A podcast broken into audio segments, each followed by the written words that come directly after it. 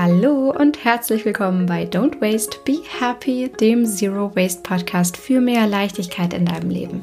Ich bin Mariana Braune und ich freue mich so sehr, dass ich heute ein so wundervolles Interview mit dir teilen kann, was ich mit einer ganz großartigen, inspirierenden Frau geführt habe. Und zwar ist es die liebe Dana Schwand. Und Dana ist Expertin und Autorin für das Thema Ayurveda, Yoga und ist selbst Coach in dem Bereich, stellt unglaublich viel auf die Beine, ist sehr, sehr erfolgreich.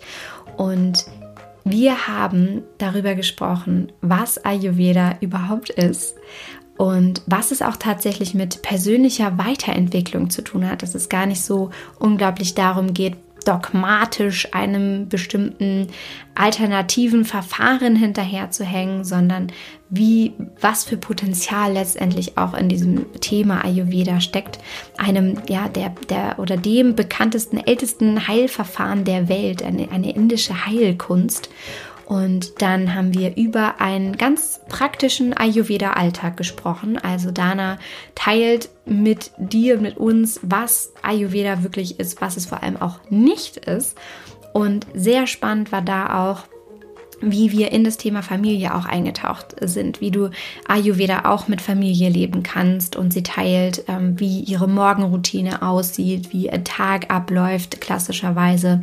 Und was wunderschön war, was auch in diesem Interview so großartig rauskommt, ist, was Ayurveda tatsächlich für wunderschöne Parallelen zum Thema Nachhaltigkeit hat, was auch der Grund ist, weshalb diese Folge und dieses Thema, dieses wundervolle Interview einen so großen Platz hier einnehmen in diesem Podcast, weil es letztendlich nämlich immer darum geht, wie du wieder in Einklang mit dir und der Natur kommen kannst. Und da wirst du jetzt in diesem Interview ganz, ganz, ganz viel Input zu bekommen. Und es ist wirklich wahnsinnig inspirierend. Ich bin noch immer völlig erfüllt von, von der Zeit mit Dana und von all dem Wissen, was sie geteilt hat, von ihrem ganzen Input. Und das wünsche ich dir jetzt auch. Ganz, ganz viel Spaß, ganz, ganz viel Inspiration. Ich hoffe, du hast es gerade richtig fein, entspannst und saugst alles in dich auf und kannst ganz, ganz viel für dich mitnehmen. Ich wünsche dir ganz, ganz viel Spaß mit diesem Interview mit Dana Schwand. Hallo, liebe Dana, herzlich willkommen im Podcast Don't Waste Be Happy. Ich freue mich riesig, dass du da bist. Wie geht's dir heute Morgen? Mir geht's super. Vielen Dank für die Einladung. Es ist eine große Ehre, hier dabei zu sein. Ja, ich freue mich wirklich riesig, vor allem, dass wir es geschafft haben. Äh, obwohl wir ja beide in Hamburg wohnen, ist das gar nicht so einfach, da immer Termine zu finden. Und ich freue mich total, heute mit dir als Expertin für ein so wundervolles Thema Ayurveda zu sprechen. Und du bist ja selber Autorin und Podcasterin und äh, super, super erfolgreich startest da ähm, durch mit diesem Thema. Und ich glaube aber, dass es halt super äh, wertvoll ist am Anfang für alle, die jetzt noch nicht so firm sind mit diesem Thema Ayurveda, ähm, zu klären, was ist das überhaupt? Also es ist ja für jeden so ein bisschen was anderes. Für mich ist Ayurveda sowas wie ein, ein Gesundheitssystem, was mir ermöglicht, in meinem Körper oder den Körper, mit dem ich irgendwie ausgestattet wurde, einfach ein glückliches Leben zu führen. Mhm. Das ist so der, der mein, mein Entry Point. Ne, grundsätzlich ist das ein Medizinsystem. Also in Indien studiert man da wie, wie, wie Schulmedizin irgendwie sechs Jahre, um dann irgendwie da anerkannter Mediziner zu sein, eben Ayurveda-Mediziner. Und hier wird das natürlich auch viel gehandelt als eher so, so, so ein Wellness-System mit Massagen, Stirnölgüssen, sieht man dann in den Frauenzeitschriften immer oder auf den Plakaten. Ähm, und mein, mein Herzensbereich aus dem, aus dem Ayurveda ist wirklich ähm, Stoffwechsel. Also wie funktioniert eigentlich mein Stoffwechsel? Weil Ayurveda sagt, dass alle mh, hm, oder so eine, irgendwie so eine absurd hohe Zahl wie 98 Prozent aller Krankheiten entstehen im Ursprung, in einem Ungleichgewicht im Stoffwechsel. Mhm. Und ich bin sehr umsetzungsorientiert, also vom Typ her. Ich habe es gerne pragmatisch und alltagsnah mhm. und deswegen für mich ähm, so, so ein bisschen sowas wie eine Methode entwickelt oder so, ein, so einen Zugang herausgefunden, wie kann ich dieses System, das für viele von uns unglaublich komplex ist und einfach oft so wirkt, als wäre es total alltagsfern, als wenn es einfach nicht, so was kann man nicht, also es klingt schlau, aber es passt nicht in mein Leben. Eben zu gucken, wie, wie kann ich das aber doch passend machen für mein Leben. Mhm. Und das, ja. Das ist ein super schöner und ich glaube auch total wertvoller Ansatz. Was ist denn deine Geschichte dazu? Wie kam es denn dazu, dass du angefangen hast, dich mit Ayurveda zu beschäftigen und das in deinen Alltag zu integrieren und es dann halt auch wirklich so pragmatisch, praktisch gut integriert hast, dass du es heute so sehr leben kannst? Ja, das ist eine total gute Frage. Also basierend ist es bei uns ja meistens wir, wir entwickeln uns ja in der Regel weiter aus, aufgrund von Leiden und nicht aufgrund von Neugier, wie, die, wie unsere Kinder das noch tun. Ne? Ähm, und so habe ich eine Historie von irgendwie, ich habe mich schon als relativ kleines Kind, ich bin ziemlich pummelig gewesen und habe mich irgendwie immer unwohl gefühlt in meinem Körper und habe schon echt früh bin ich eingestiegen, auch wahrscheinlich aufgrund von dem, was ne, so meine, meine Eltern gelebt haben, bezogen auf Ernährung und wie sie mit ihren Körpern umgegangen sind, mitbekommen irgendwie, dass der ist irgendwie nicht richtig oder nicht gut oder nicht schlank oder attraktiv genug. Und dann, wie das halt bei vielen von uns so ist, gerade Pubertät in dieser Zeit einfach viel damit äh, mich beschäftigt und angefangen zu suchen nach Methoden, wie kann ich diesen Körper dahin bringen, mehr zu sein, wie ich ihn eigentlich gerne hätte oder wie er meinem Anspruch genügen würde. Ne? Irgendwie mhm. dünner zu sein, leistungsfähiger zu sein, weil ich, was hinzukam, war, ich war relativ viel krank. Gerade als, also als Kind vielleicht noch nicht mal so sehr, aber als Jugendliche irgendwie, Mandelentzündung, Erkältung, Magenschleimhautentzündung, also ständig irgendwie krank und habe darüber halt irgendwie viel ausprobiert. Ne? Angefangen damals von Brigitte-Diät von meiner Mutter über ähm, vegetarisch, vegan, Low Carb, High Carb, Paleo. Also alles so einmal sozusagen durch die Bank weg. Immer irgendwie aber tatsächlich auf der Suche nach, wie kriege ich diesen Körper manipuliert. Mhm. Und dann bin ich irgendwann auf Ayurveda gestoßen und habe irgendwie gedacht so, das passt so perfekt. Ne? Ich komme aus der Yoga-Welt. Ich habe irgendwie 99 ähm, äh, Yoga kennengelernt und dann 2005 äh, ein Yoga-Studio eröffnet, habe irgendwie 15, 13 Jahre lang Yoga-Studio gehabt. Und wenn man mit, sich mit Yoga beschäftigt, ist Ayurveda nicht fern, weil es sind halt Geschwisterwissenschaften sozusagen. Die kommen aus dem gleichen Stall. Und als ich das erste Mal, also vor relativ vielen Jahren mit Ayurveda in Kontakt gekommen bin, auch auf dieser Basis von, ich suche irgendwie die ganze Zeit nach einer richtigen Ernährung, dachte ich so, oh, perfekt, das ist endlich mal nicht nur so ein Schema F, sondern da geht es wirklich um mich individuell. Und dann habe ich so eine Ernährungsberatung gemacht, also bekommen, ähm, damals für mich ziemlich viel Geld investiert in diese Beratung und dann hatte ich irgendwie so einen seitenlangen Plan von so einer Liste, so das darfst du davon viel, davon so mittel und davon lieber wenig und dann so genauso dann am besten aufstehen, dann ins Bett gehen, dann hier die Füße mit Öl einmassieren, hier das und da bewegen, also dachte ich so Gott. Aber das ist ein ganz spannender Punkt, weil ich glaube, dass genau das das ist, wo viele so dran scheitern. Egal eigentlich mit welcher Heilkunst oder mit welchen alternativen äh, Verfahren wir uns so beschäftigen, dass wir dann so schnell diesen Eindruck bekommen, und das kenne ich auch aus dem Bereich Nachhaltigkeit, das darfst du nicht mehr, das sollst du jetzt und davon viel, davon wenig. Wie bist du denn dann genau damit umgegangen? Wie, wie hast du das dann für dich ähm, praxisnah übersetzt und vor allem, was bedeutet das überhaupt jetzt, Ayurveda zu leben? Also wie, ja. wie sieht das denn dann konkret aus? Ja, also ich hab, bin genauso auf die Schnauze gefallen wie alle anderen auch. Ich hatte halt meine Liste, habe das irgendwie durchgezogen, hochmotiviert, keine Ahnung, ein paar Wochen. Ähm, hatte auch tolle Effekte, also es ging mir tatsächlich gigantisch gut, aber das war halt total alltagsfern und ich bin dann halt relativ schnell, ne, ich weiß nicht, bin dann in Urlaub gefahren oder krank geworden oder was auch immer, wie das dann so ist und war dann wieder da, wo ich vorher war. Ähm, und der für mich der Durchbruch war tatsächlich später, ich bin irgendwann auf eine Frau gestoßen, Kate Stillman heißt sie in Amerika, die tatsächlich diese das runterbricht, also wirklich sich mit den Essenzen oder den, den Grundprinzipien des Ayurveda eher beschäftigt als mit, also die, die kann das alles, aber sozusagen, wie kriege ich das integriert? Und das kombiniert hat mit Habit Change Science, also Gewohnheitstrainings-Tools. Und das war für mich der erste Durchbruch, wo ich gemerkt habe, es geht gar nicht so sehr darum, dass ich jetzt diese ganzen Nahrungsmittel, ich muss die ganzen Wirkungsweisen von den Nahrungsmitteln kennen, ich muss meine Konstitution kennen und dann genau wissen, was zu mir passt, was welche Wirkungsweise hat und dann exakt das genau, also ich darf auch eigentlich nie wieder mit irgendjemandem gemeinsam essen, weil die haben ja eine andere Konstitution, sondern eher zu gucken, was sind die Grundprinzipien. Und da gibt es halt ganz, ganz einfache Dinge, die im Grunde für jeden von uns ähm, oder fast jeden von uns, oder zumindest im Groben betrachtet für jeden von uns gelten. Und das ist das, was halt mein Ansatz heute ist. Ich kann da gerne nochmal reingehen, was das tatsächlich genau bedeutet, was für mich aber dann der Schlüssel im Nachklapp tatsächlich war. Ich habe das so ein bisschen nach ihrer Methode angefangen zu machen und dann auch angefangen, ähm, Kurse dazu zu geben. Aber was ich dann festgestellt habe, was der eigentliche Schlüssel war, der dann dahinter steht für das Umsetzen, weil es gab immer die Kursteilnehmer, bei denen hat das super funktioniert. Es gab die Kursteilnehmer, bei denen hat es so okay funktioniert.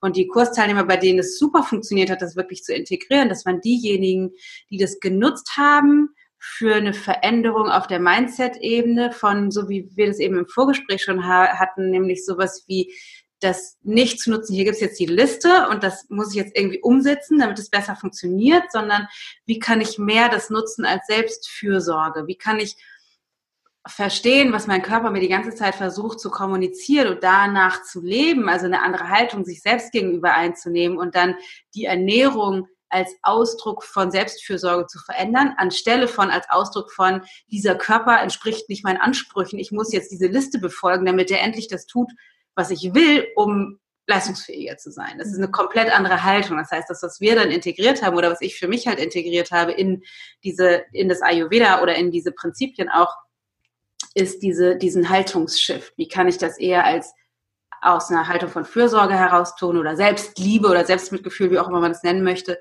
als es wirklich im Grunde sowas wie gegen mich zu tun. Das, mhm. das war für mich ein Riesenschlüssel. Ja. Genau, und die, die ganz, ganz, es ist, im Grunde ist es total einfach. Ne, wenn man rausguckt, bei uns scheint heute wundervoll die Sonne und alles ist grün. Das war vor kurzem noch anders, ne, da war überhaupt gar nichts grün. Und heute Morgen hat die Sonne auch noch nicht geschienen. Das heißt, alles in der Natur hat einen Zyklus. Das heißt, es gibt einen Tageszyklus, ne, einige Blumen gehen mittags auf und gehen dann wieder zu. Irgendwann kommen die Blätter, dann gehen die wieder weg, dann fallen die vom, ne, und dann sammeln die, die Pflanzen die ganze Kraft im Boden. Jetzt sprießt es alles, die ganzen, die ganzen Blüten kommen, irgendwann kommen dann die Früchte, es gibt eine Erntezeit. Das heißt, alles in der Natur hat, Natur hat einen Zyklus.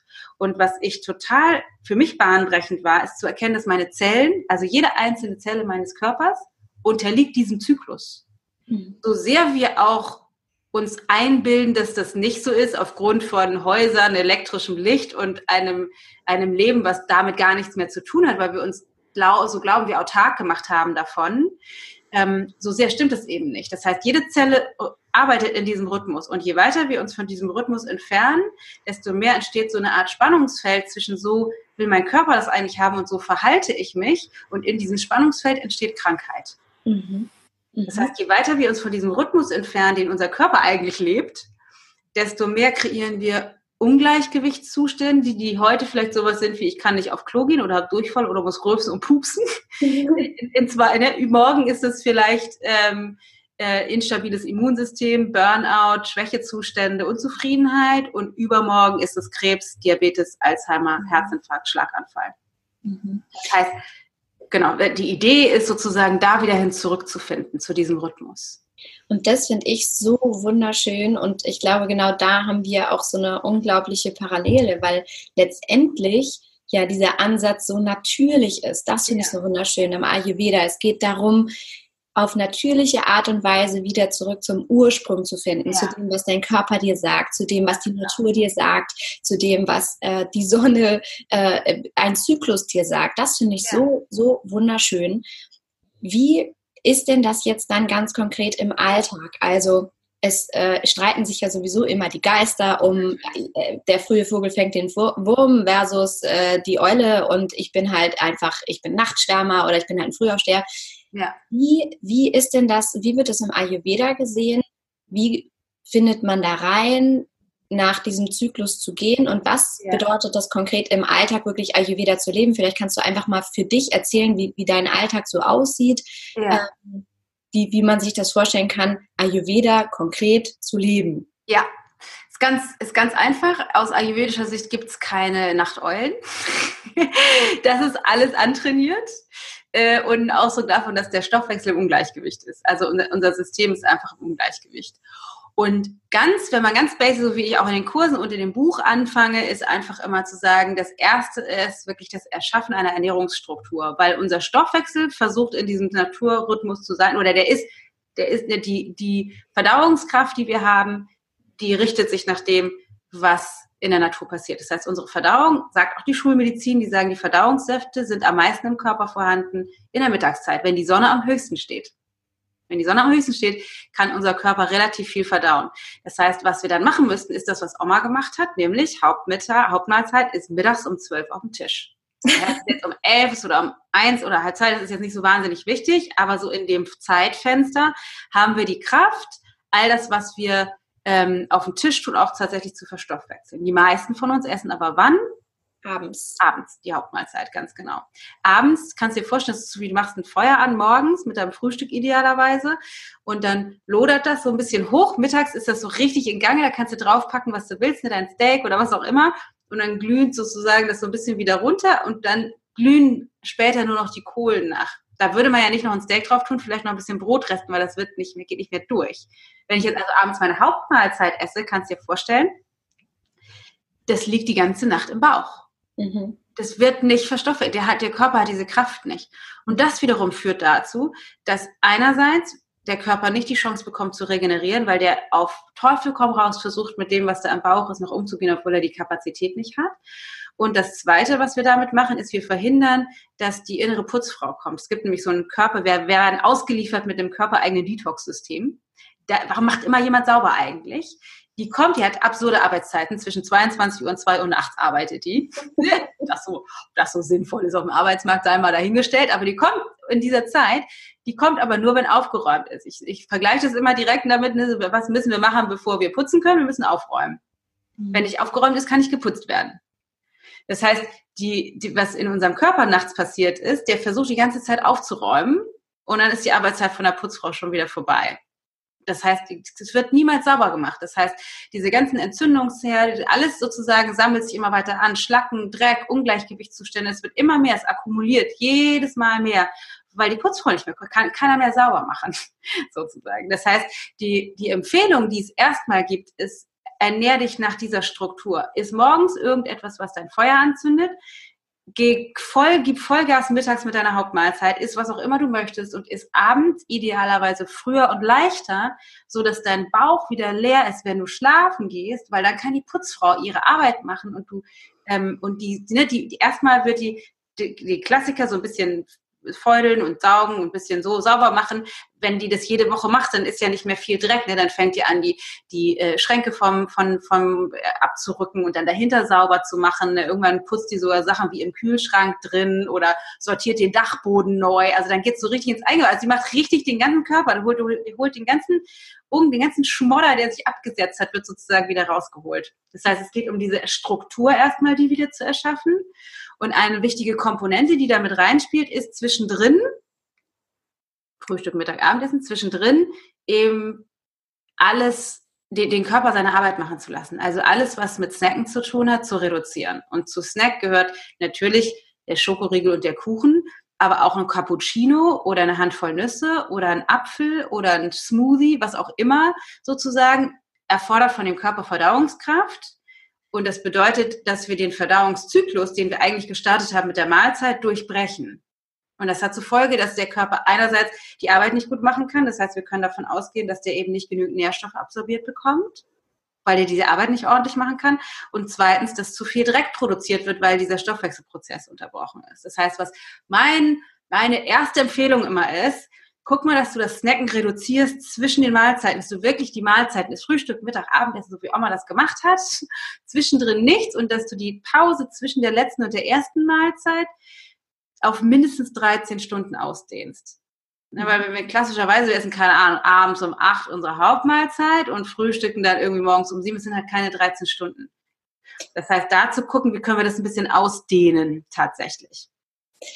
Wie mache ich denn das dann aber jetzt im Alltag, wenn ich zum Beispiel arbeite oder im Alltag bin als Mama und arbeite oder nur als Mama unterwegs bin ja. abends, es gibt ja ganz viele ja, natürlich. So Schichtdienst, klar. und dann abends aber so endlich die Zeit ist, wo ich mich auch mal verabrede oder ähm, Freunde zum Essen einlade und das dann ja schon wieder nicht so richtig einhergeht mit einem ayurvedischen Ansatz, dass man abends nicht mehr ganz so viel isst, zum Beispiel nur noch ich weiß nicht, korrigiere mich, ob das, ob das jetzt ayurvedisch wäre oder nicht, aber ein Salat und ein Brot oder sowas zu essen abends. Ähm, wie, wie geht das denn dann einher? Wie handhabst du das für dich? Ja. Gehst du abends dann überhaupt essen? Habt ihr solche, macht ihr solche Einladungen? Ähm, wenn ja, wie handhabt ihr das oder macht ihr das gar nicht mehr? Nee, wir haben einfach gar keinen Spaß mehr. Wir leben halt gesund, aber haben keinen Spaß mehr. Genau, deshalb frage ich, das habe ich mir gedacht. Deswegen bin ich so gespannt auf deine Lösung. Also vielleicht als kurzer Einschub, das, was du jetzt tatsächlich gesagt hast, ein Brot und ein Salat wäre tatsächlich nicht klassisch ayurvedisch. Also Salat ist tatsächlich was, was ja viele dann auch sagen, okay, dann esse ich nur noch einen Salat.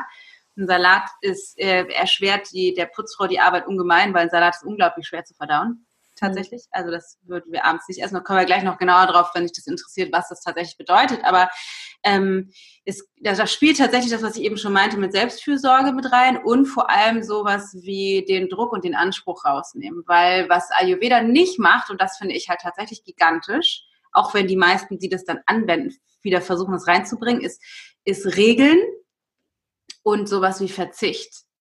Und da spielt das mit rein, was wir an Gewohnheitstraining mit drin haben, weil was nicht funktionieren wird, ist, wenn du versuchst, von heute auf morgen sowieso schon nicht, aber das zu 100% Perfektion zu leben. Mhm. Worum es geht, ist grundsätzlich den Körper in den Rhythmus zu bringen und neue Routinen zu etablieren. Das heißt, dass der Normalzustand ist, du lebst im Rhythmus und die Ausnahme ist, du gehst abends um 10 essen und isst eine fette Pizza und trinkst drei Gläser Rotwein kannst du, das ist total in Ordnung, das zu machen. Mache ich auch, alles total gut. Aber grundsätzlich bin ich im Rhythmus. Ich schlafe definitiv schlechter und wach morgens knille auf, ne, im Verhältnis zu wie das sonst ist oder habe halt irgendwie einen anderen, anderen Tag. Das nehme ich dann in Kauf, aber dann weiß ich halt eben drum. Aber grundsätzlich ist mein Körper im Rhythmus. Und was ist da, was wir da haben, ist sowas, ich nenne das mal die vier von sieben Regel. Weil so wie unser Verstand funktioniert, ist tatsächlich, so wie der aufgebaut ist, wenn wir die Dinge öfter tun, als dass wir sie nicht tun, dann denkt er, das ist der Normalzustand. Mhm. Das ist die Regel und schießt sich sozusagen darauf ein. Das wird stabiler, ausgebaut in den Nervensystemen, in den Strukturen. Das ist auf eine Woche betrachtet vier Tage von sieben. Ja.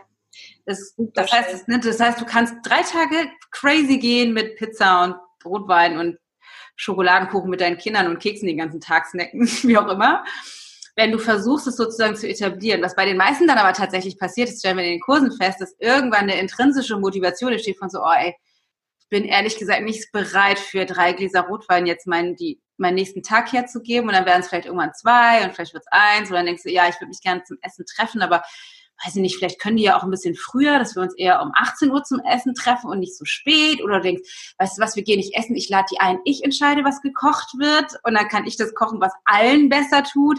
Was nicht heißt, man kann nicht trotzdem mal spät essen und ungesundes Zeug. Wir haben jetzt zum Beispiel am Montag äh, Kindergeburtstag. Es gab eine, ich habe eine fette, so eine krasse Schokoladentorte für meinen Sohn gebacken mit so ganz viel Kinderschokoladenzeugs drauf und das war eigentlich alles nur Sahne und Fett und Eier.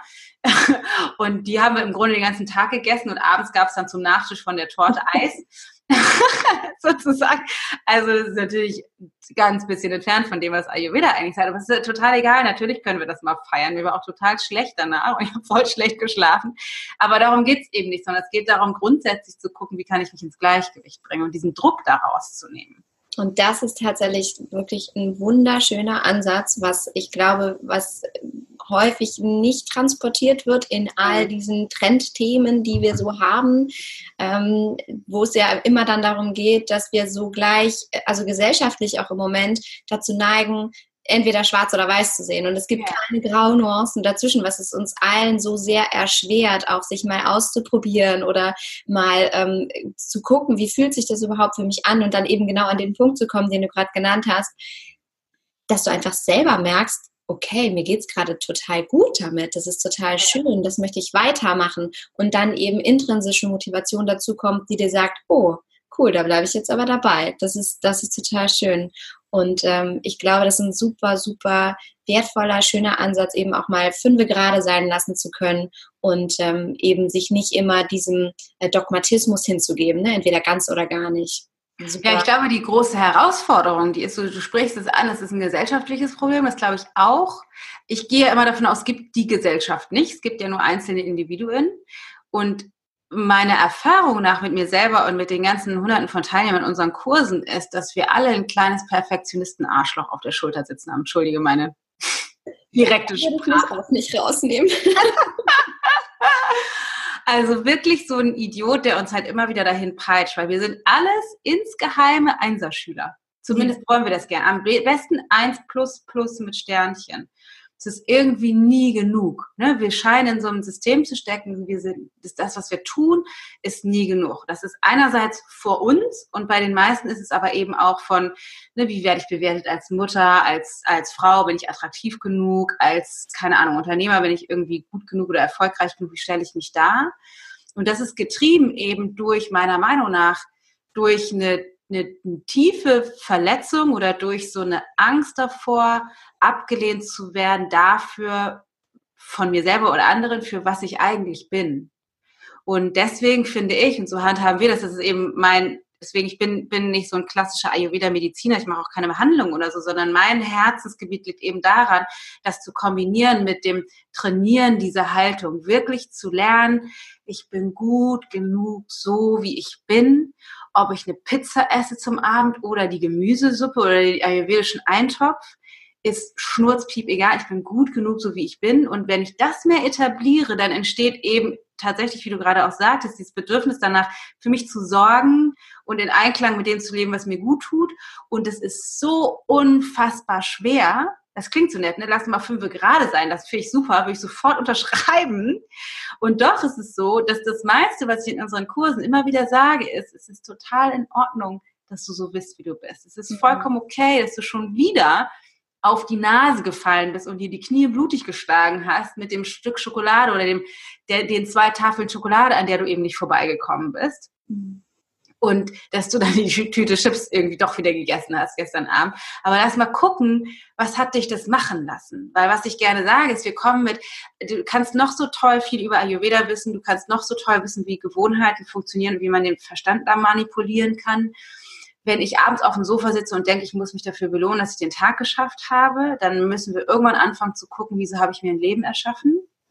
Wo ich mich dafür belohnen muss abends, dass ich das geschafft habe. Das ist ein komplett anderes Thema, was eben mit Selbstfürsorge und sozusagen Potenzialleben zu tun hat, was aber eben dicht damit zusammenhängt. Das heißt, das ist was, was glaube ich total wichtig ist in dieser Integration von gesunder Ernährung und Stoffwechselroutinen, weil die Haltung dahinter einfach so unfassbar ist. Im Grunde wie bei dir ja auch. So bin ich bereit, ne, wirklich mal zu gucken, wie viel will ich eigentlich konsumieren? Brauche ich das eigentlich? Weil jeder, die, die meisten von uns haben Bewusstsein dafür, wenn sie Tiere essen, zum Beispiel zu denken, so, oh, selber schlachten würde ich ein Tier nicht, aber das eben dann doch zu machen und dann zu oh, und ich habe auch nicht so viel Geld, dann kaufe ich doch das billige Fleisch. Und das läuft im Subtext die ganze Zeit mit. Und uns selbst schaden wir am Ende des Tages am meisten damit. Und daraus zu wachsen, Schritt für Schritt. Und ja, wir fallen immer wieder auf die Nase, sind meiner Erfahrung nach mit mir selber ein langer Prozess. Es geht eben nicht von heute auf morgen ich bin ja seit Jahren dran und weit entfernt von durch mit dem Thema.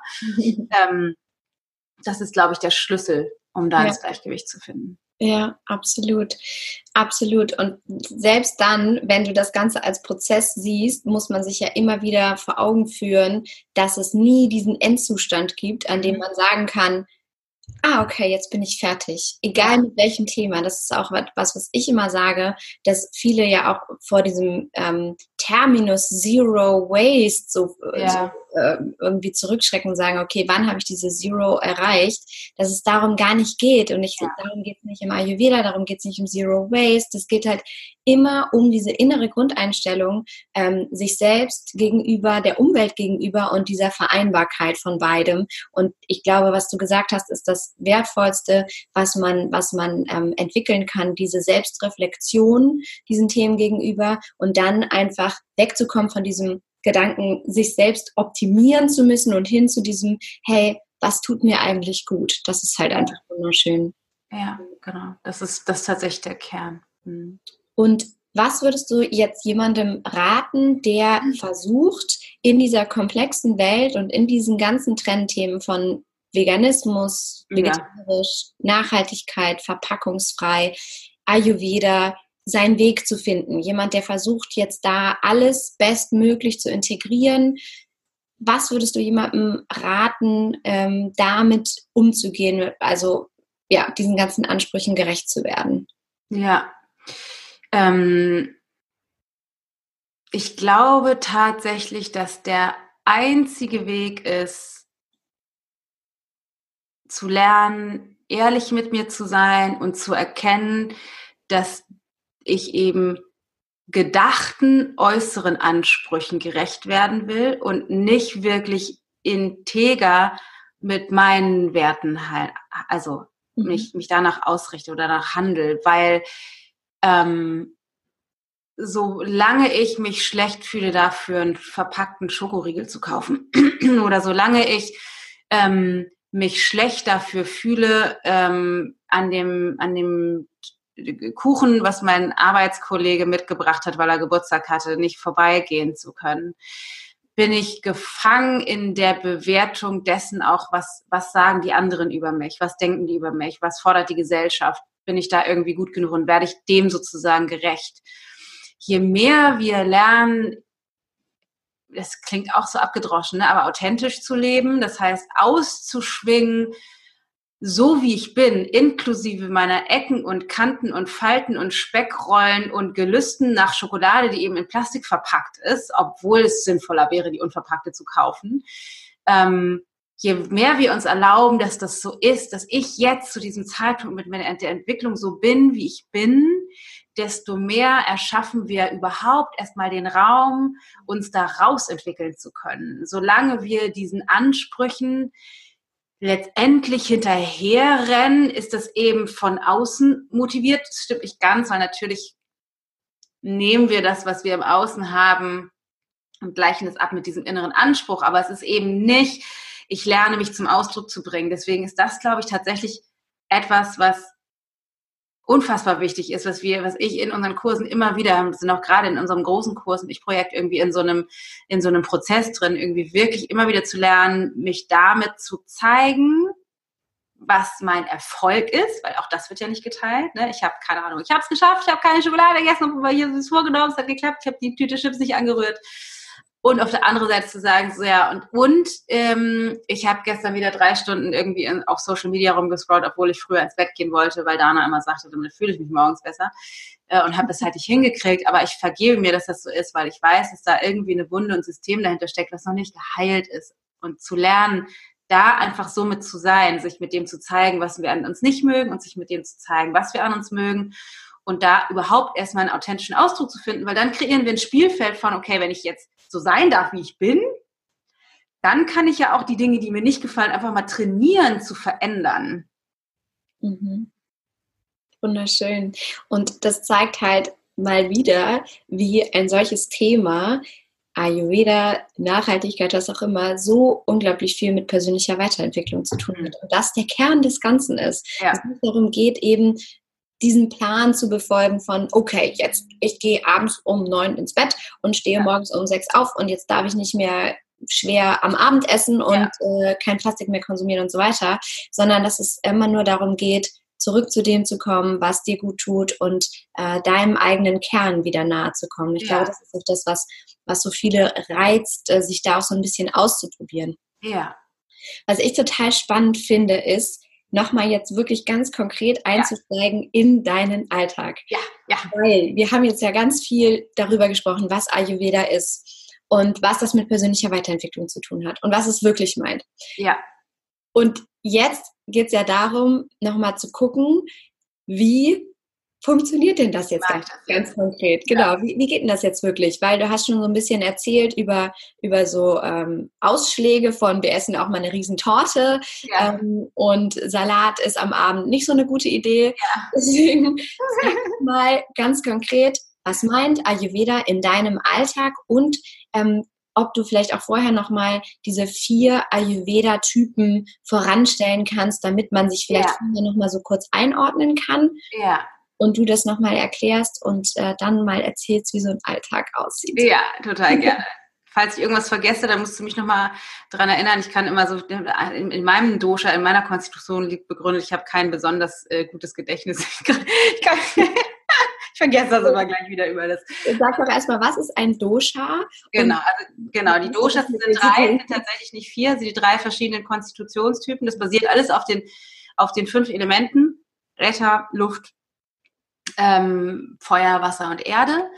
Und wenn sich zwei davon zusammentun, dann ergibt sich sozusagen ein Prinzip, was sich in der Natur wiederfindet, aber eben auch in unserem Körper. Und das eine ist das Bewegungsprinzip, das nennt sich Vata. Das zweite ist das Transformationsprinzip, das nennt sich Pita. Und es gibt das Stabilitäts- oder Strukturprinzip, das nennt sich Kapha. Das sind die drei Typen. Vatas ähm, Vata ist das, ist der, ist der Wind, der im Herbst die Blätter durch, durch die Gegend pustet und ist das, was uns auf der einen Seite im positiven Sinne kreativ macht, flexibel macht, ähm, ausschwingen lässt, neue Ideen produzieren lässt, unseren Körper in einem guten Rhythmus, in einer guten Bewegung zu sein. Und im Ungleichgewicht führt das dazu, dass wir instabil werden, instabiles Immunsystem haben, unsere Haut wird trocken, ähm, und wir haben Schwierigkeit, unseren Darm zu entleeren. Das heißt, sowas wie Verstopfung kommt, zu, kommt dazu. Aber auch wir neigen zum Beispiel zu, ähm, zu Allergien oder Nahrungsmittelunverträglichkeiten, was dann auch manchmal, ich rede gern über die Darmentleerung, nur ganz kurz da rein. Also das heißt einerseits... alles erlaubt, oder? Alles erlaubt, sehr gut.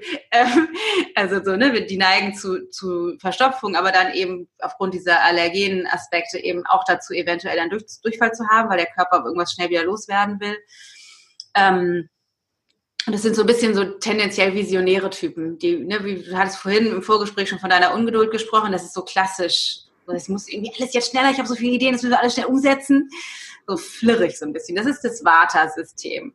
Dann gibt es das Pita-System, das ist das Transformationsprinzip. Das sind die Stoffwechselprofis. Die können super einen Stoff in den anderen transformieren und können das, das kriegen die super hin. Das heißt, die haben ähm, keine Schwierigkeiten mit Allergien oder sowas, sondern die haben, wenn die äh, Stoffwechselungleichgewichtszustände bekommen, eher, es wird zu heiß. Das sind, das sind so die hitzigen Typen. Man sagt auch so die klassischen Manager-Typen, ne? die lieben Struktur und Ziele sich zu machen und die dann Schritt für Schritt, so wie sie das geplant haben, in ihre Excel-Tabelle abzuarbeiten.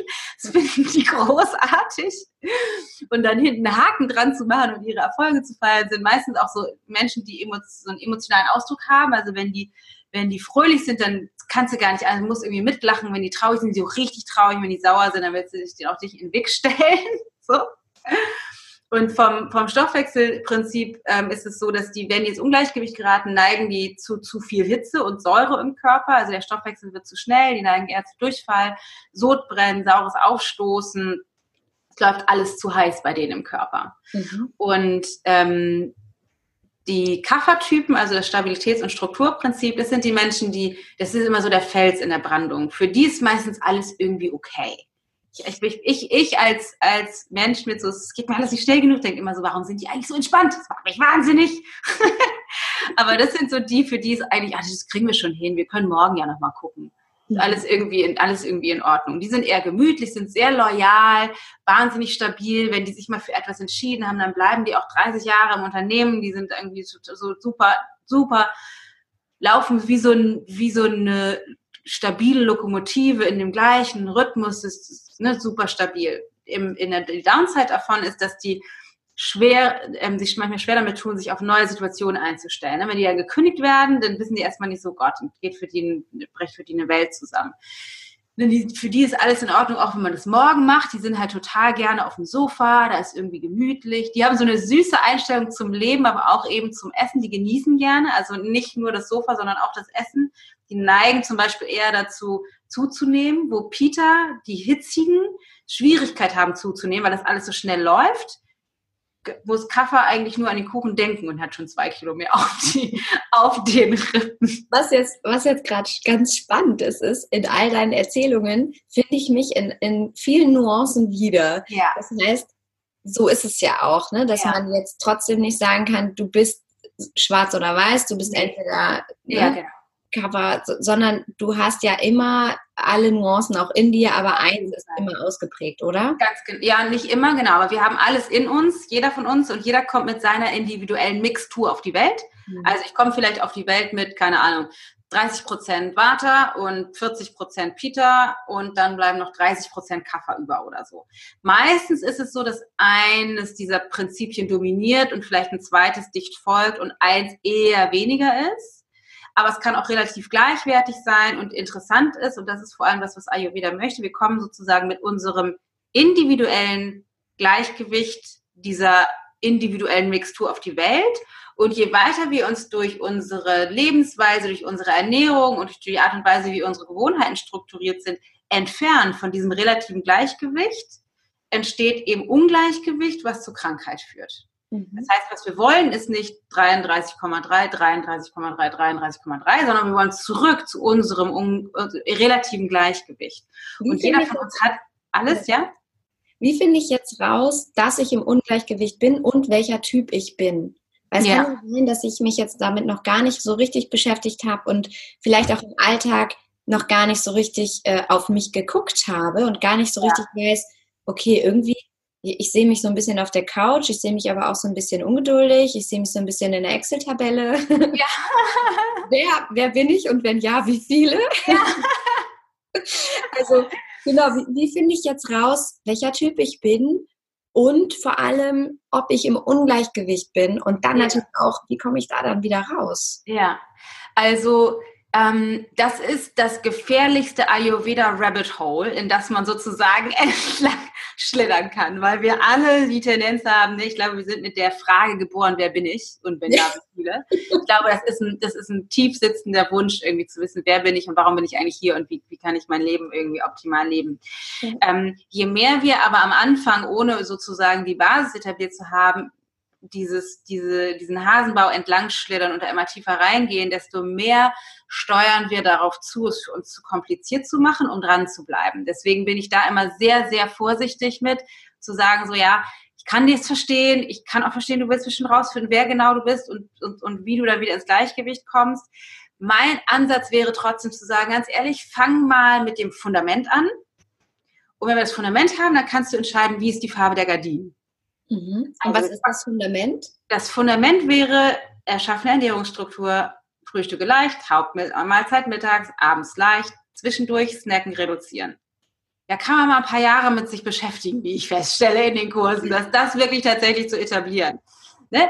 Und für einige geht es auch schneller und den Anfang zu machen, geht, geht super schnell. Aber das ist tatsächlich die Basis, die egal welches Dosha du hast, funktioniert. Das heißt, wenn ich nämlich jetzt anfange zu sagen, okay, das Nahrungsmittel ist für Kaffer gut, davon habe ich viel, das Nahrungsmittel ist für Vata, oh, jetzt muss ich ja die ganzen Nahrungsmittel irgendwie erstmal wissen. Das ist so kompliziert, mhm. zumal ich dann immer noch nicht meine Struktur habe, die einen Riesenbooster uns geben würde, überhaupt, um mehr Energie zu haben, besser zu schlafen, das Gewicht zu haben, was wir wollen, dass die Haut besser wird, dass das Immunsystem stabiler wird. Deswegen bin ich da immer so ein bisschen, ich kann das verstehen, wenn du gerne einen Test machen möchtest. Wir haben einen Test, der versteckt geheim auf unserer Seite ist, den du findest auf ichgold.de slash dosha-test. Wir sind ja unter uns, ich kann das ja erzählen. genau. Genau, wir sind quasi ganz privat. Sind ja quasi unter uns. Also da kann man diesen Test machen, ne? das, um, um das so ein bisschen rauszufinden. Und natürlich ist das keine medizinische Konstitutionsanalyse, wie das ein Ayurveda-Mediziner machen würde. So, das mal vorausgeschickt. Da aber kann man den machen. So. Aber ich finde es super, super gut, dass du da auch nochmal den Schritt zurückgehst und sagst, wir fangen ganz woanders an, weil tatsächlich ja diese Basis das Wichtigste ist, um da auch wahrscheinlich erstmal intrinsische Motivation überhaupt zu empfinden. Ja, ganz genau. Zu wissen, ah, okay, ich fühle mich jetzt schon besser, wenn ich länger schlafe und wenn ich entlang eines Tagesrhythmus äh, mich selbst bewege ganz und genau. eben nicht sehr spät ins Bett gehe, wo ich auch ja stetig dran arbeite. Ja. Aber ja, aber das Interessante ist nämlich tatsächlich, dass wenn wir anfangen, jetzt irgendwie in diese, in diese Dosha-Theorie sozusagen reinzugehen, dann steuern wir das alles wieder über den Kopf. Es wäre mhm. richtiger, mehr Bananen zu essen, weniger Bananen zu essen, mehr zu kochen, weniger zu kochen, mehr Rohkost, weniger. Es ist alles über den Kopf. Worum es geht, ist über an, anzufangen, diese, diese Struktur zu erschaffen in deinem Alltag, merkst du, also es ist sowas wie wir erschaffen ein Erfahrungsspielfeld, in dem du üben kannst, okay, wenn ich das mache, fühle ich mich so. Wenn ich mich, wenn ich das mache, fühle ich mich so. Und dann erstmal wieder zu lernen, zuzuhören, was ist eigentlich das, was mein Körper sagt? Wie kommuniziert der mit mir? Und wie kann ich damit umgehen? Und dann stelle ich viel schnell, okay, wenn ich das esse, krass, mir wird kalt wenn ich das esse, habe ich total Blähungen. Wenn ich das mache, passiert das. Aber das geht erst, wenn wir die Struktur haben, anhand derer wir dieses Gefühl etablieren können. Und dann wird es total leicht, wenn wir dieses System aufgebaut haben, tiefer reinzugehen, zu sagen, so, okay, jetzt weiß ich, ich muss irgendwie die Dinge, die, die viel Trockenheit in meinem Körper erzeugen, die muss ich reduzieren, sonst kann ich drei Tage nicht auf Klo. Und dann kann ich mal gucken, welche Dinge sind denn das? Da brauche ich mich aber noch nicht mit beschäftigen, wenn ich überhaupt gar keine Struktur habe in meiner Ernährung. Deswegen ist das mit Vorsicht zu genießen und ich weiß, wir wollen trotzdem wissen, deswegen könnt ihr gerne diesen Test machen, aber eben immer unter Vorbehalt, ne, so. Und wie du erkennen kannst, dass du im Ungleichgewicht bist, ist letztendlich genau das. Wir, wir, also eine, eine ganz einfache mh, hm, Angabe ist, wie dein Stoffwechsel funktioniert. Wir wünschen uns einen Stoffwechsel im Gleichgewicht und ein Indikator davon wäre, dass wir innerhalb von einer Stunde nach dem Aufstehen eine vollständige Darmentleerung haben und zwar in der Konsistenz von Zahnpasta. Also geformt, aber weich. Also Dana, du hast nicht zu viel versprochen. Gut, hätten wir das auch geklärt.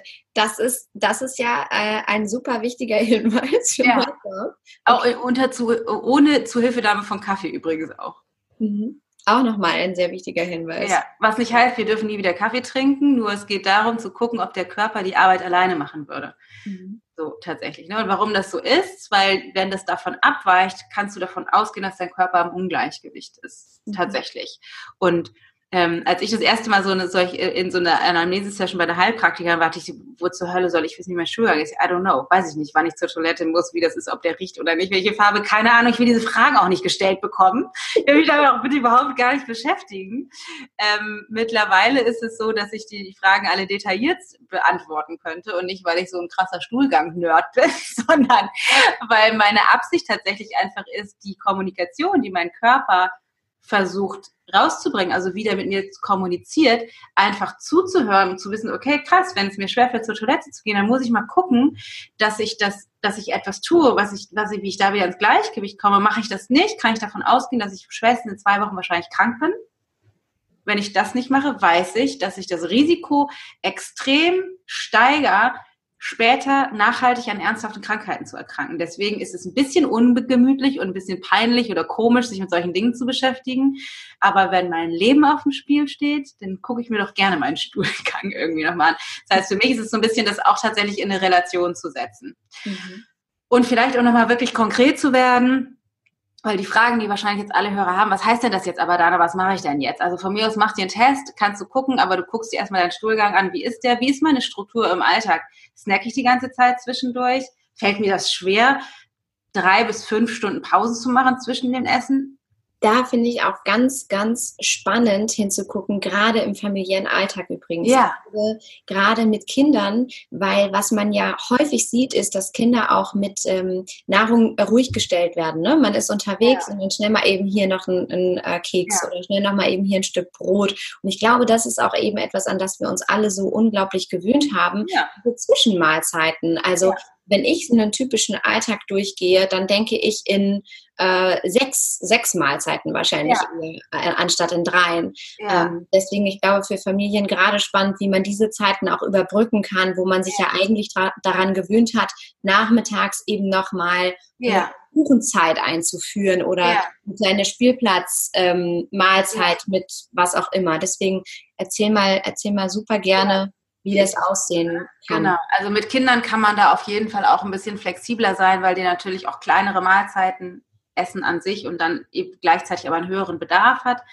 So, man davon mal abgesehen, aber für mich sieht es so aus, dass ich tatsächlich, wie ich dir vorhin ja schon gesagt habe, ich gehe tatsächlich abends sehr früh ins Bett. In der Regel, ne, ich war letztes Wochenende bis morgens um drei Uhr tanzen, also ich mache das nicht immer, oder war irgendwie auf einem auf einem Coaching-Termin auswärts irgendwie in einem Unternehmen und war dann halt irgendwie erst abends um zwölf zu Hause, dann wieder mit der Bahn, das ist irgendwie an sich kein Problem. Aber wenn ich so grundsätzlich mein Normalzustand ist, dass ich irgendwann zwischen neun und zehn ins Bett gehe, lieber gern neun, schaffen tue ich es meistens eher gern zehn. Und ja, das ist im Sommer für mich schwieriger und da gehe ich öfter mal später ins Bett als im Winter, definitiv. Weil meine Lieblingsaufstehzeit ist 4.44 Uhr. Ich bekomme immer schon Panik, wenn da eine 6 vorne dran steht. Oder ich bin immer froh, dass das Minimädchen sehr lange schläft. ähm, genau, das, das soll auch an dieser Stelle nicht heißen, es müssen jetzt auf einmal alle so früh aufstehen. Das ist auch wichtig. Ne? Meine Kinder gehen beide in die Schule. Das heißt, meine, da ich für, bei uns für das Frühstück zuständig bin, stehe ich um Viertel vor sieben in der Küche, um das Frühstück zu machen, weil die einfach früh zur Schule gehen und ich gebe mir gerne zwei Stunden Zeit für meine Morgenroutine. Da, daher berechnet sich sozusagen die Uhrzeit. Genau, ich muss nochmal einen, einen Schritt zurück. Du sagtest, deine Lieblingsaufstehzeit ist 4.44 Uhr. Ja. Wie, wie bist du auf 4.44 Uhr gekommen? Wie, wie kommt man ich bin da eigentlich immer um ähm, um, also ne, um 5 Uhr aufgestanden und dann sind wir umgezogen hierher und ich merkte so, okay, um 7 Uhr Frühstück machen reicht nicht, es muss also früher sein, weil die, ich muss um 5 vor 7 Frühstück machen, dann brauche ich irgendwie auch eine Viertelstunde mehr für meine Morgenroutine und deswegen war das im Grunde Viertel vor 4 und dann dachte ich 4 Uhr 45 ich habe halt so einen kleinen Zahlenfetisch und das 4.44 Uhr ist aber eigentlich viel schöner. freue ich mich über diese Zahl.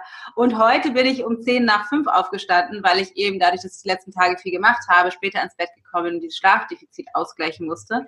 Weil meine Priorität ist eben nicht 4.44 Uhr, sondern meine Priorität ist mein Schlafkonto, was wir alle haben, im Gleichgewicht zu haben oder also nicht im Minus. Wenn es im Minus ist, muss ich das ausgleichen, sonst werde ich krank wie alle anderen auch, nur die haben die Relation sozusagen nicht. Ähm, weil jeder von uns, auch wenn wir glauben, das stimmt nicht, braucht sieben bis acht Stunden Schlaf. Bei weniger bedeutet das, wir kriegen nicht genügend Regeneration, auch unsere Zellen nicht. Also nicht nur sind wir müde und brauchen Kaffee, um hochzukommen, sondern unsere Zellen können auch nicht regenerieren. Deswegen gucke ich dann halt, aber in der Regel stehe ich um 4.44 Uhr auf und mache dann halt meine Morgenroutine. Ich trinke mein warmes oder trink heißes Wasser was einerseits dazu da ist, die Flüssigkeit nachzufüllen, die wir nachts, wenn unsere Putzfrau die Arbeit gemacht hat, verloren haben, weil die braucht Wasser zum Saubermachen, das wieder nachzufüllen und auf der anderen Seite die Darmperistaltik anzuregen, damit der Darm sich entleeren kann morgens. Das heißt, ich trinke zwischen 0,4 und 1 Liter Wasser direkt nach dem Aufstehen, mindestens so viel, bis mein Darm sich entleert hat. Dann gehe ich zur Toilette, Mehr brauche ich dazu nicht zu sagen. Kurze, kurze Pause. Kurz, dramatische, dramatische, dramaturgische Pause. und dann gehe ich auf meine Matte. Der direkte Weg geht zu meiner Yogamatte, da meditiere ich dann. Ähm, und dann äh, mache ich manchmal eine Journaling-Praxis, manchmal auch nicht. Manchmal oder meistens ziehe ich eine, so, eine, so eine Karte aus meinem spirituellen Kartenset. Und dann gibt es eine Bewegungseinheit, das ist bei mir meistens Yoga Heute war ich zum Beispiel laufen. Manchmal denke ich auch, ich brauche mehr, irgendwas Anstrengendes, mache ich so ein Hit-Workout, aber meistens ist es Yoga. Und dann stehe ich um Viertel vor sieben durchgeschwitzt äh, und frisch erholt sozusagen nach meinen zwei Stunden Morgenroutinen am Herd und koche uns Frühstück. Wir haben einen Frühstücksplan gemeinsam mit den Kindern gemacht, zumindest von Montag bis Freitag. Am Wochenende machen wir was auch immer. Und dann gibt es irgendwie ein warmes Frühstück für uns alle, was wir dann essen. Und dann sind die irgendwann aus dem Haus. Dann gehe ich in der Regel duschen, was, was heißt, ähm, du kochst Frühstück und es gibt ein warmes Frühstück? Was ist ein mhm. Frühstück bei euch zu Hause? Also, ähm, das ist ganz unterschiedlich. Wir sind irgendwie alle große Hirse-Fans. Mhm. Die Kinder essen Hirse gerne salzig, das heißt herzhaft, mit, ähm, mit so ein paar Gewürzen drin, irgendwie Kurkuma, Kreuzkümmel und so weiter. Und dann gibt es ein Ei und meistens Avocado da drauf. Das ist deren totaler Favorite. Matthias und ich sind äh, da eher auf die süße Variante. Das heißt, ich koche immer einen Topf Hirse und teile das dann auf. Die kriegen süß, salzig und wir kriegen süß. Für, für uns ähm, dünste ich dann oder brate irgendwie noch einen Apfel dazu und dann kommt da vielleicht, heute war noch, keine Ahnung, Rosinen und Kokosflocken mit drin oder manchmal machen wir ein bisschen Cashewmus oder so rein mit ein bisschen Zimt, Kardamom, also eher sozusagen süße Gewürze, vielleicht ein bisschen Ingwer oder so.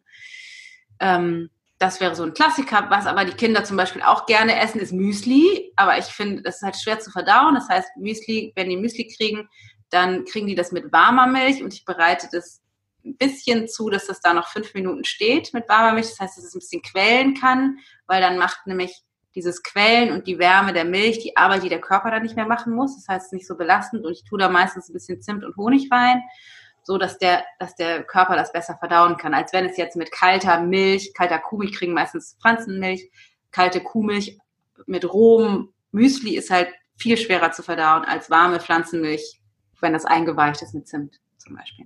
Apropos roh, wie geht es im Ayurveda einher mit der Aufnahme von Nährstoffen, wenn Nahrungsmittel erhitzt sind oder warm gemacht werden. Du sagtest doch gerade, du brätst einen Apfel an, da scheiden sich ja auch die Geister, ja, da gehen alle Nährstoffe kaputt, ja. äh, gerade in, in, der ganzen Rohkost-Methodik ähm, ähm, versus im Ayurveda gerne warm.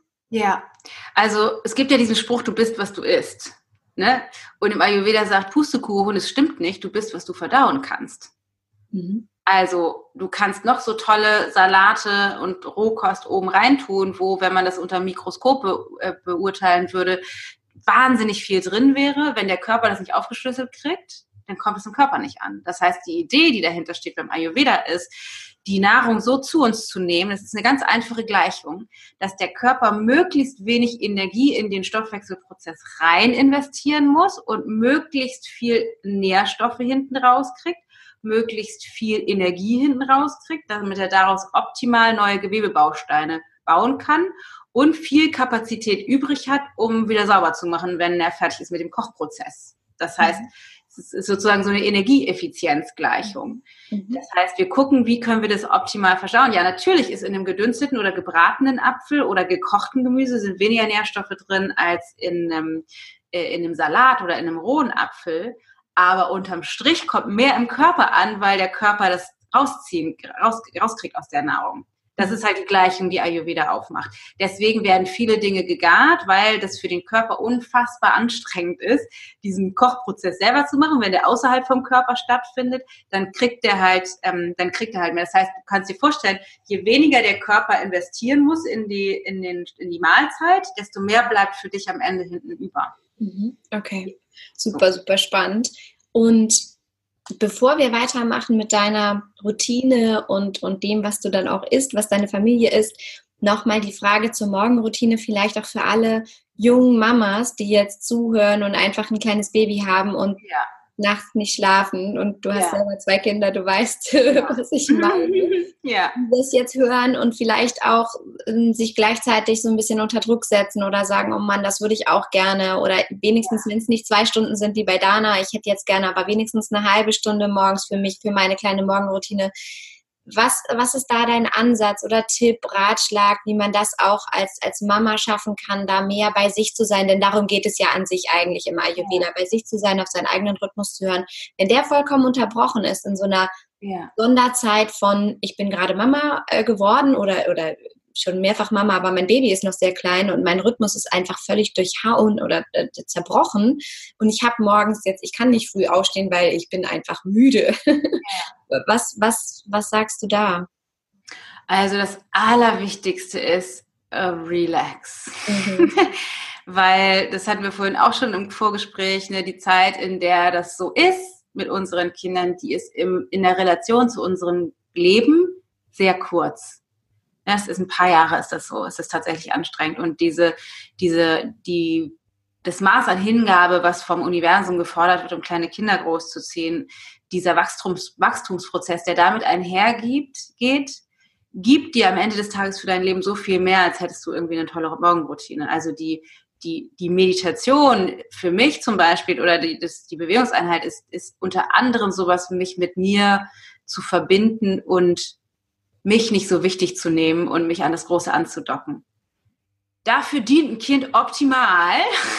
Das kann man dann auch ohne Meditation. Also das Kind ersetzt sozusagen das, weil du bist permanent im Hingabemodus. Das heißt, was wir, glaube ich, erstmal brauchen, ist eine Wertschätzung dafür, was wir da tatsächlich leisten und was für eine tief spirituelle Praxis ist, überhaupt Mutter zu sein. So. Und ja, natürlich ist es so, dass wir trotzdem ne, das Ayurveda nutzen können, um ein bisschen mehr in die Stabilität zu kommen, weil was viele von uns ja machen, ist, wir, wir werden als Mutter geboren mit unserem ersten Kind und stürzen Kopf über rein in diesen Hingabemodus. Und was wir dann oft machen, ist, dass wir uns darüber vergessen. Also, dass wir eben nur noch dafür sorgen, das Kind muss versorgt sein, der Partner, dann müssen wir gucken, dass der Job hat. Das heißt, wir sind irgendwie nur noch im Außen. Das heißt, wir brauchen schon, glaube ich, sowas wie ein Gegenpol. Ich würde sagen, frühestens, wenn das Kind eins ist. Ne? Also, das, also da wirklich uns auch die Zeit zu geben, wirklich das Muttersein auszuleben.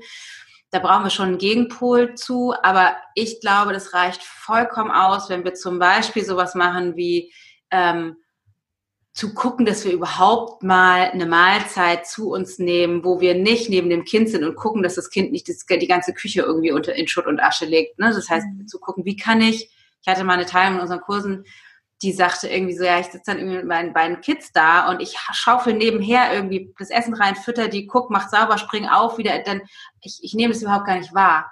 Aber ich will so gerne mit denen zusammen essen, weil das ist ja schön für die, wenn wir eine gemeinsame Mahlzeit haben. Und dann denke ich so, ja, das stimmt, es ist natürlich auch eine Botschaft, die wir denen mitliefern. Wir essen gemeinsam. Wenn aber der Preis ist, den ich bezahle, dass ich meine Batterien immer weiter ausbeute, weil ich nicht dafür sorge, für, für bei mir zu sein, dann ist die, das, was ich denen eben auch mit kommuniziere, ist, geh über deine Grenzen für andere. Mhm. Das will ich auch nicht. Das heißt, mhm. ich muss schon lernen, meine Grenzen zu halten und zu sagen, so, okay, jetzt investiere ich in die Kinder. Jetzt wird's verrückt. Achtung, ich werde jetzt nochmal ein bisschen provokativ. Ich würde sogar so weit gehen zu sagen, und dann setzt du für eine Viertelstunde dein Kind vor den Fernseher, vor das Spielzeug, vor was auch immer, so dass du eine Chance hast, in Ruhe dein Essen zu essen. Weil dein Kind hat nichts davon, wenn du dich selber immer weiter ausbeutest. Ich bin totaler Fan von dem Spruch, aus einer leeren Tasse kann man nichts rausgießen.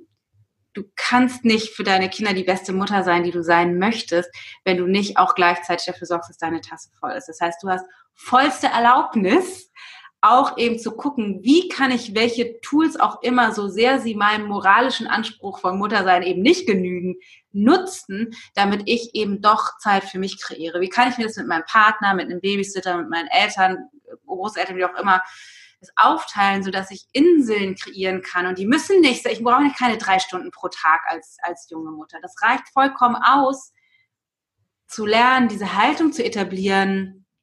Ich brauche es mir wert. Ich bin es mir wert. Zu duschen. Ja. Ich, ne? Das sind ja, ja so Kleinigkeiten. Ich bin es mir wert, zu sagen, okay, weißt du was, ich ich gebe dem Kind jetzt den Butterkeks, aber ich greife nicht zu, aber ich sorge dafür, dass mein Mann vielleicht nachher übernehmen kann oder dass meine Freundin kommt und mich ein bisschen supportet, so dass ich nachher noch mal in Ruhe warm essen kann. Mhm. Das so. ist so schön, weil es so in die Kerbe schlägt. Setz dir erst die Sauerstoffmaske auf, bevor ja. du sie innen aufsetzt und das tatsächlich ja so eine typische Frühmama-Falle ist, in die wir wahrscheinlich alle tappen uns erst einmal voll da reinzugeben und eben komplett für unser Kind da zu sein, uns dann erstmal komplett aufzugeben, um dann zu merken, oh, so funktioniert ja. auch irgendwie nicht, genau. Ich muss so ein bisschen an so ein paar Stellschrauben drehen und das finde ich wunderschön, ähm, was du sagst, dass man sich da kleine Ruheinseln auch schaffen kann und es eben nicht immer dieser Anspruch sein muss, okay, jetzt brauche ich aber dreimal die Woche meine fünf Stunden für mich abends und wie soll ich das alles mit meinem Alltag vereinbaren, sondern dass es eben immer im Alltag diese kleinen Momente sind, die wir ähm, wieder lernen dürfen zu genießen. Diese Tasse Kaffee oder der Tee in der Sonne ähm, am Morgen alleine oder mittags, wenn das Kind sch schläft oder so. Und dass es aber auch gerade ähm, so wichtig ist, sich das zu gönnen und das auch wirklich bewusst wahrzunehmen und sich eben nicht dann vors Handy zu knallen und in Social Media, äh, Instagram-Feed hoch und runter zu scrollen und äh, sich da irgendwie zu beballern, sondern ähm, das bewusst wahrzunehmen, glaube ich, ist so, so wahnsinnig wichtig. Und ich merke das auch entlang meiner Arbeit, dass es das im Kern auch oft ist bei den vielen jungen Mamas, dass sie immer meinen, all diesen Ansprüchen nicht gerecht werden zu können. Sie können nicht perfekt Nachhaltigkeit leben, sie können nicht perfekt vegan leben, ähm, ja. vegetarisch, was auch immer es ist, und sehen gar nicht, was sie den ganzen Tag leisten. Also ja. gerade Eltern fallen so schnell da rein, nur zu sehen, was sie alles noch tun müssten, anstatt zu sehen, was sie den ganzen Tag machen. Und wenn wir uns mal so eine umgekehrte To-Do-Liste aufschreiben, was wahnsinnig wertvoll ist, sehen wir ja, was steckt da eigentlich in diesem ganzen Tag drin. Das ist ja nicht nur aufgestanden, äh, eingekauft und am Ende irgendwie wieder gekocht, sondern dazwischen ist dein Kind getröstet, eine Windel gewechselt, ähm, mit der Freundin äh, telefoniert und sie beruhigt, weil sie gerade Sorgen hatte, was auch immer. Also diese ganzen äh, Leistungen auch auf energetischer Ebene, die wir den ganzen Tag, ähm, also in denen wir uns den ganzen Tag bewegen. Deswegen finde ich das super, super schön, dass du, dass du das mit den Ruheinseln sagst und wie man sich da so ein bisschen ähm, ja, rausnehmen kann. Ja. Und Schlaf, ne? Schlaf ist tatsächlich ja. natürlich gerade, wenn die Kinder noch nicht durchschlafen oder nicht lange genug schlafen, irgendwie ein super wichtiger Faktor. Das ja. ist, würde ich aus heutiger Perspektive äh, sagen, das ist echt die oberste, oberste Priorität. Also wirklich zu gucken, dir irgendwie das mit dem Partner zu teilen, wie auch immer, dafür zu sorgen, dass du genügend Schlaf hast, weil dein Körper kann mehr regenerieren, wenn er schläft, als wenn du wach bist. Das heißt, das ist tatsächlich ein, ein super, ja. super, super wichtiger Faktor, der ähm, glaube ich, oft eben dann, also sowieso zu kurz kommt wegen der, dem Schlaf des Kindes, aber eben auch von dem Anspruch her, weil dann, ne, ist das Kind im Bett und wir wollen irgendwie weitermachen oder was auch immer, dann endlich ähm, Paarzeit und so weiter. Das ist alles total wertvoll. Aber Schlaf braucht's eben auch. Und dass ja auch der Schlafmangel glorifiziert wird gesellschaftlich. Also ja. eben einerseits auf unternehmerischer Management-Ebene, ich brauche nicht viel Schlaf, ich kann auch mit fünf Stunden noch hier äh, volle Kanne leisten, aber andererseits auch gerade bei äh, jungen Frauen oder, oder Mamas und Papas ähm, eben zu verherrlichen, dass Schlafmangel nicht dazu führt, dass du nicht trotzdem auch irgendwie mega leisten kannst. Und ja, ich glaube schon, das geht eine Zeit lang gut, aber man merkt eben dann auch irgendwann, man kommt an seine Grenzen und so richtig gesund kann das nicht mehr sein. Ja, ja. das ist halt aus ayurvedischer Sicht tatsächlich so. Also Schlaf ist super, super, super, super wichtig für. Mhm. Und das ist halt, ich war jetzt gerade irgendwie in einem Unternehmen und da habe ich mal gefragt, wer, wer, wer wäre denn gerne leistungsfähiger? Und haben natürlich alle die Hand gehoben. Und denke ich, ja, genau. Ich nämlich auch, weil wir leben einfach in einem sehr bewegten Leben irgendwie, ne, Job, Alltag, Kinder und so weiter. Und wir wollen alle gerne viel leisten, weil das ja auch Spaß bringt. Das macht uns ja total viel Freude. Das ist ja auch nicht an sich schlecht. Nur was wir dann brauchen, das ist etwas im Prinzip, was ich vertrete, ist sowas wie radikale Regeneration. Also wir brauchen einfach die Regeneration.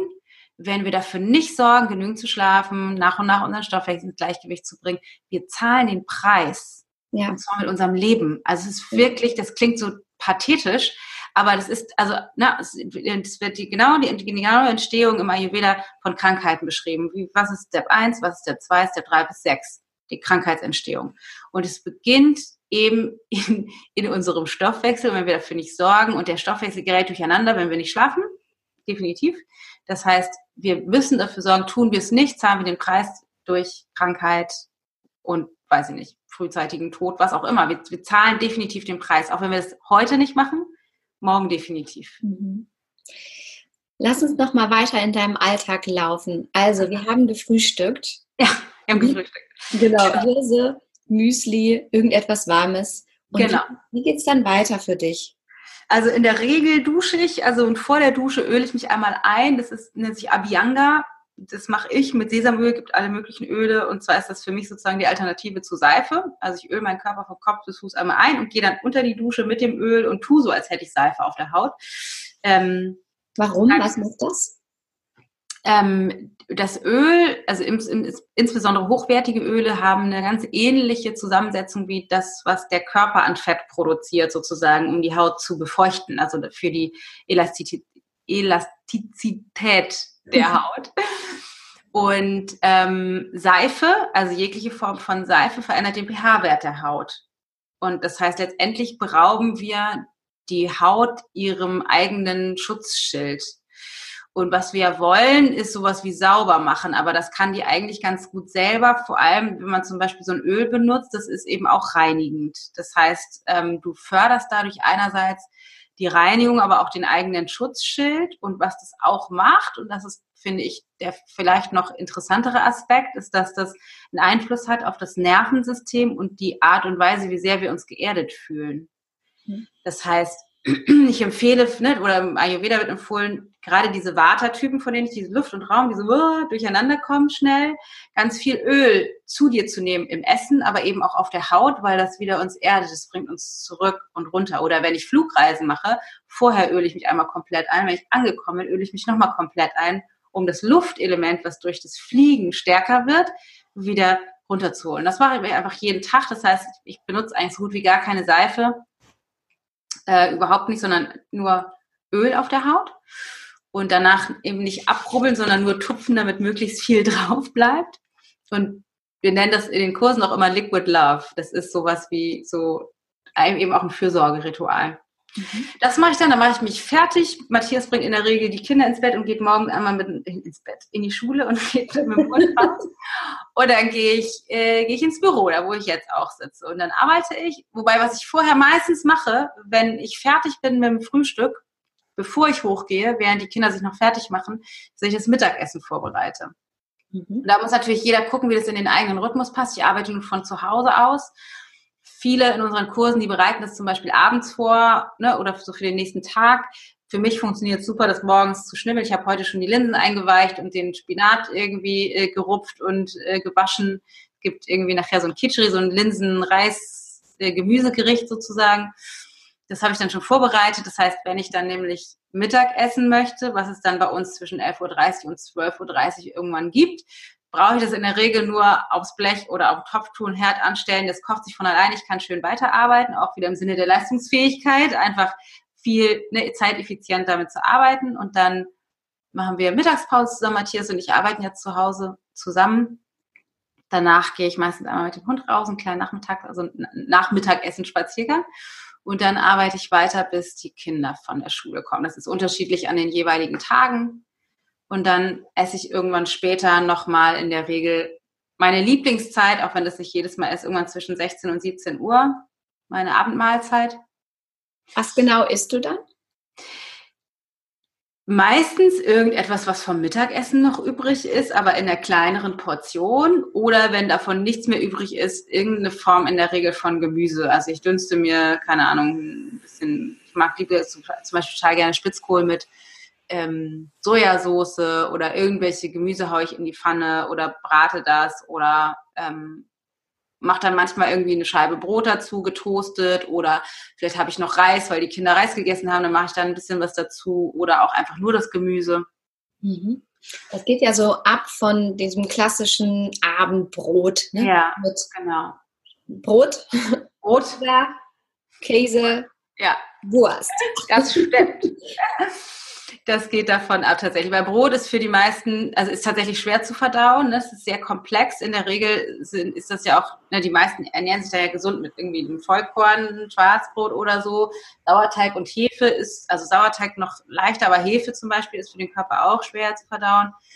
Ähm, und diese Körner oder so richtig so feuchtes Schwarzbrot ist an sich schwer, ist, ist nicht schlecht, esse ich auch total gerne, aber es ist einfach, der Körper muss viel investieren. Mhm. Wenn der jetzt auch noch tierisches Eiweiß dazu bekommt und Butter zählt dann erstmal nicht zu, aber irgendwie Käse oder Wurst, die Kombination ist für den Körper tatsächlich eine sehr große Herausforderung. Das wird sicherlich morgens immer noch in deinem Bauch liegen, mhm. weil der Körper abends die Kraft nicht dazu hat, das zu verdauen. Das heißt, wenn du gerne abends Brot isst, würde ich sagen, okay, go for it, mach das. Am besten Kommt ein bisschen auf die Konstitutionstypen drauf an, aber tendenziell eher toasten. Dann geht nämlich diese Feuchtigkeit raus und es wird wieder leichter verdaulich.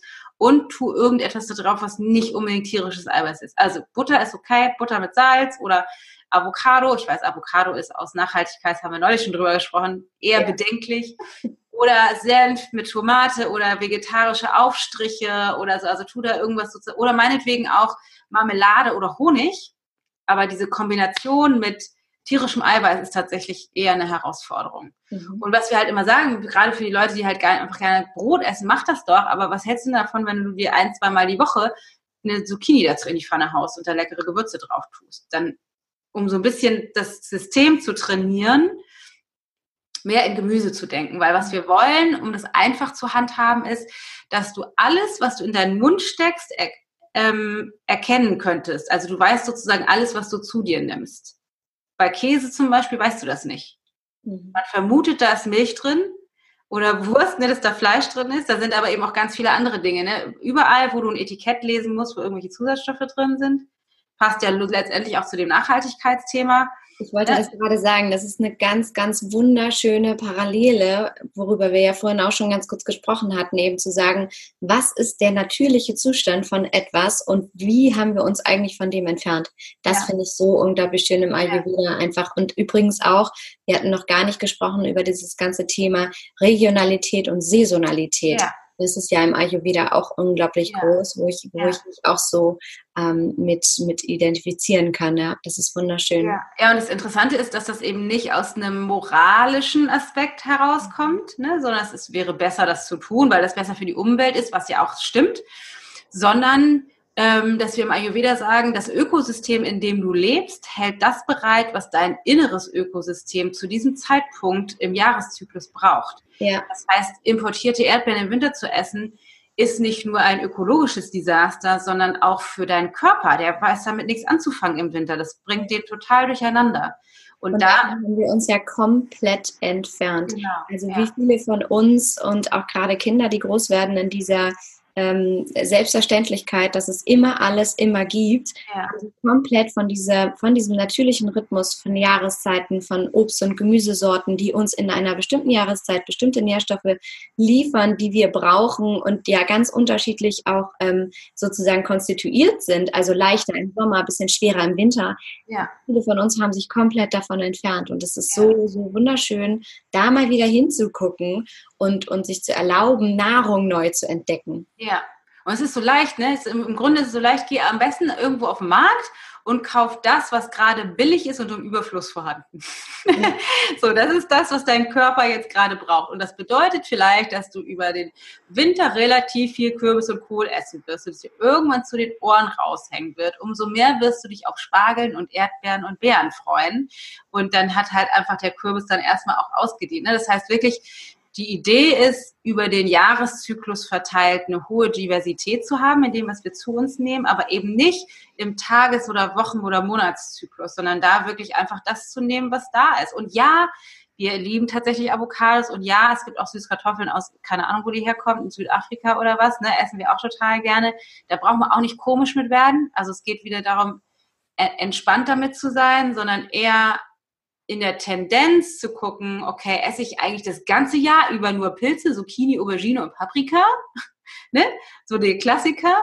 Oder gucke ich halt eben auch so, ja, die Rüben, keine Ahnung, Teltower Rübchen oder rote Beete, Kürbis, alles, was unter der Erde wächst, was irgendwie im Herbst geerntet wird, wirklich zu genießen in der Zeit, in der das auch da ist und eben dann nicht, auch nicht das ganze Jahr über mich von Studentenfuttersnacks zu ernähren, weil das braucht der Körper einfach nicht das ganze Jahr über. Ja, so. ja. wo wir einen wunderschönen Bogen zum Thema ähm, Dankbarkeit, Fülle erleben im Alltag, ja. persönliche Weiterentwicklung schlagen. Super, super, super schön. Wenn jetzt jemand sagt, damit möchte ich mich jetzt unbedingt mehr beschäftigen, weil wir haben ja wahn, also wahnsinnig viele Themen angesprochen. Ja. Äh, so unglaublich viel ähm, da auch rauskristallisiert vom Thema persönliche Weiterentwicklung, ein Ayurveda-Alltag, die Basis dessen, die Doshas, ähm, die Parallelen zwischen Ayurveda, Nachhaltigkeit, also wunder, wunderschön.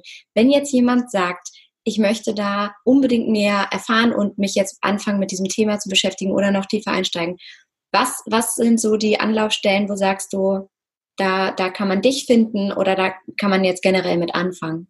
Mhm. Also, ne, wie gesagt, den Dosha-Test könnt ihr gerne machen. Das kannst du ja vielleicht auch in die Show Notes mit reinnehmen.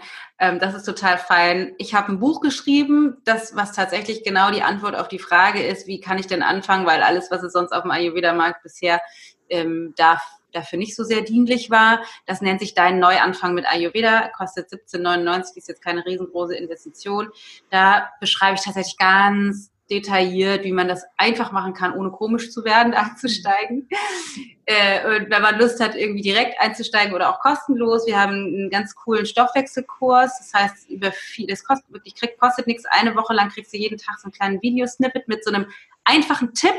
Was kannst du machen, um anzufangen, als egal, ob du jetzt Mutter bist oder ne, sie eben arbeiten, sondern es ist wirklich ein Tool, was du direkt umsetzen kannst. Das findet man auf ichgold.de slash Stoffwechselkurs. Und wir haben einen Podcast auch, der heißt Da ist Gold drin. Und da teile ich auch, abgesehen von diesen ganzen persönlichen Weiterentwicklungsthemen, natürlich auch total viel zum Thema Ayurveda immer wieder. Mhm. Wir haben auch Kurse. Ich würde aber sagen, beim Einsteigen fang erstmal an mit Buch, Podcast, mach den Stoffwechselkurs. Guck mhm. mal, was wir auf Instagram, dana.ichgold so machen, irgendwie da so rausgeben und dann wenn du merkst, es passt, es passt von der Energie, es passt von der Tonalität, ich komme da so langsam rein, dann bist du natürlich auch herzlich eingeladen, irgendwann mal zu uns in den Kurs zu kommen.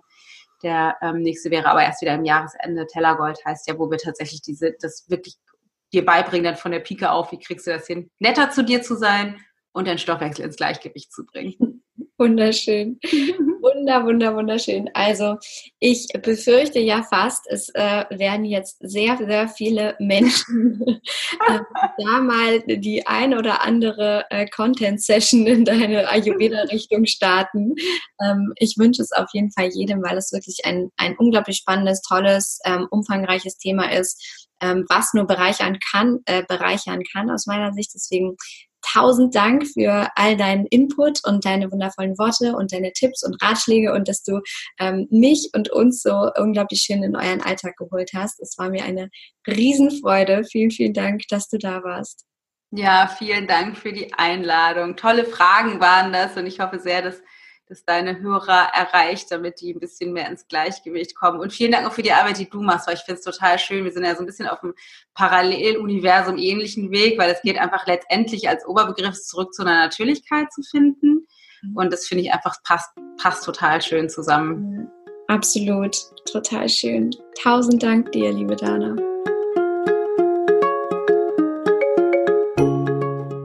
Ich hoffe sehr, dass du so unglaublich viel aus diesem Interview mitnehmen konntest wie ich. Ich bin, wie gesagt, immer noch total erfüllt und inspiriert und weiß für mich, dass ich auch selber für mich noch so viel mehr umsetzen möchte im, im Alltag und hoffe, dass es dir ganz genauso geht. Und Dana ist, wie gesagt, eine ganz, ganz großartige Frau, Autorin eben von ihrem Buch, äh, ist selbst Podcasterin ähm, von Da ist Gold drin. Sie hält Vorträge und alle Links findest du natürlich in den Show Notes zu ihr, wenn du da Interesse hast, weiter rumzustöbern, noch weiter in das Thema einzutauchen. Und ich freue mich jetzt einfach, wenn du deine Gedanken zu dieser Folge auf Instagram mit mir und uns allen teilst aus der Community. Und zwar findest du mich auf Instagram unter mariana.braune und da unter dem aktuellen Post zu dieser Folge kannst du gerne deine Gedanken teilen. Was wie, wie hat dich diese Folge berührt? Was konntest du mitnehmen? Wie erlebst du Ayurveda, falls du es schon lebst? Ähm, empfind, wie, wie empfindest du Heilverfahren insgesamt? Also da steckt wahnsinnig viel drin. Insofern schreib gerne mal deine Gedanken zu dieser Folge. Ich freue mich wahnsinnig darauf. Es gibt nichts, was äh, motivierender und schöner ist, ähm, als äh, zu hören, wie, wie die, was diese Folge auch mit euch gemacht hat, wie das Interview bei euch angekommen ist. Und ähm, an der Stelle ein riesen Dankeschön für diesen unglaublichen Austausch in der Community und für diese wunder, wunderschönen Feedbacks. Ist das der, der Plural von Feedback? Zum wunderschönen Feedback, so muss es heißen zum Podcast. Das ist meine größte Motivation. Noch immer ähm, ich, ich äh, dadurch scrolle, bin ich total äh, motiviert und freue mich einfach riesig darauf, die nächste Folge aufzunehmen und noch mehr mit dir zu teilen. Und ähm, deswegen tausend, tausend Dank für dieses Feedback. Und wenn du ähm, auch eine Rezension dalassen magst und wenn dir dieser Podcast gefallen hat, du davon irgendetwas mitnehmen konntest, dann freue ich mich natürlich über eine positive 5-Sterne-Bewertung auf iTunes. Und den Link zu der Bewertung findest du hier auch in den Show Notes. Und dann ähm, freue ich mich, wenn du da einfach ähm, ein paar Worte und eine positive Rezension dalässt. In diesem Sinne, tausend Dank für alles. Ich schicke dir ganz, ganz liebe Grüße und wünsche dir natürlich wie immer alles Liebe. Don't waste and be happy. Deine Mariana.